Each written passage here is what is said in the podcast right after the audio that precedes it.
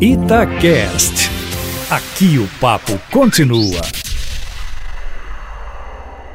Presidente Bolsonaro confirmou de Onyx Lorenzoni para o Ministério da Cidadania, Osmar Terra sair da cidadania e voltar para a Câmara, e o general Braga Neto, amigo íntimo e da inteira confiança do presidente, assumiu o gabinete civil. Eu cheguei a dizer que agora ele está cercado por três mosquiteiros, ele e o D'Artagnan os generais Heleno, Ramos e Braga Neto, servindo ao D'Artagnan, presidente da República. O ex-presidente da República, Luiz Inácio Lula da Silva, foi recebido pelo Papa ontem no Vaticano. A Santa Sé não deu informação oficial porque tratou como um encontro privado, que foi arranjado pelo presidente da Argentina, o presidente Alberto Fernandes, que um mês atrás anunciou que o Papa argentino receberia o presidente brasileiro. Na saída, disse que estava muito, muito satisfeito com o encontro, que tratou de meio ambiente e de desigualdade. Aí é ironia, né? Porque desigualdade, ele poder viajar viajar para o exterior com passaporte, enquanto outros que não são nem condenados como ele, nem réus como ele, já tiveram que entregar o passaporte na mesma operação Lava Jato, né?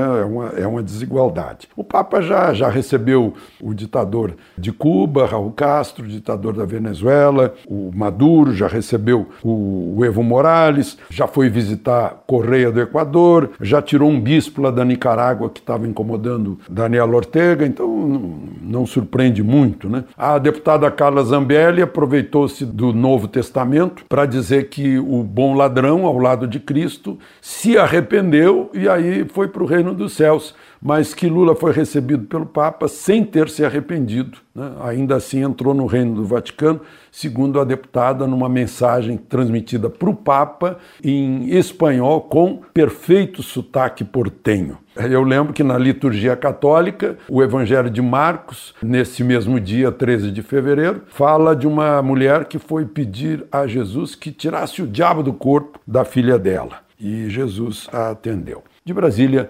Alexandre Garcia.